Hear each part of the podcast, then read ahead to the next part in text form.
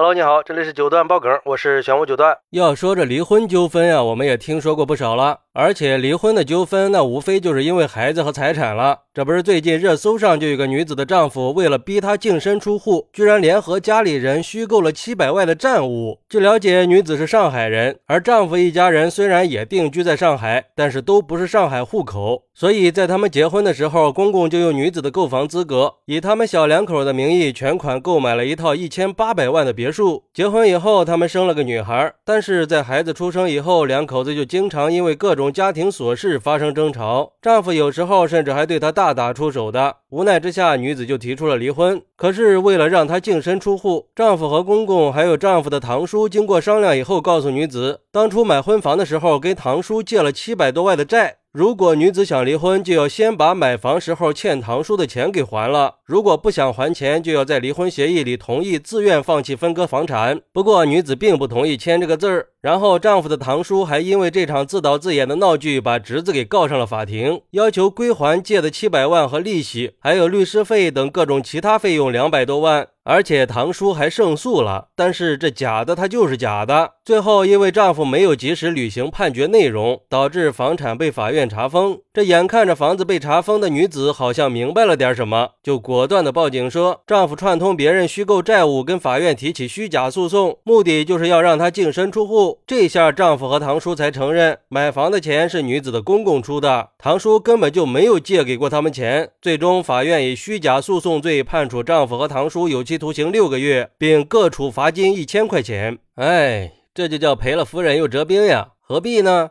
而对于这个事儿，有网友认为，利用女子的购房资格买了房，最后离婚的时候却想逼着人家净身出户，这男的一家人做事儿也太狠了吧！这可比任何悬疑剧都要扣人心弦呀，太让人震惊了。为了保住财产，竟然能虚构出七百万的债。不过这个事儿也让我们看到了人性阴暗的一面。好在法律是公平的，法律不会容忍任何人的欺骗，更让我们看到了法律的严肃。而且这个事儿啊，也让我们明白了，在婚姻里也要保持警惕呀，要学会给自己留条后路。只有这样，在发生一些事儿的时候，我们才能从容的应对，减少受到伤害的可能性，避免成为家庭纠纷大爆炸的受害者。毕竟，这婚姻一旦出现了问题，很可能就会暴露出对方的真实面目。还有网友认为，其实遇到这种事儿啊，也不用怕，毕竟咱们的婚姻法还是很靠谱的。面对这这种情况，只需要做到三点就 OK 了。第一，现在科技这么发达，只要拿到对方的手机，就能调取出很多你想象不到的东西。第二，如果你自己对这笔债务完全不知情，坚持不还就可以了呀，打官司让对方自己去举证去。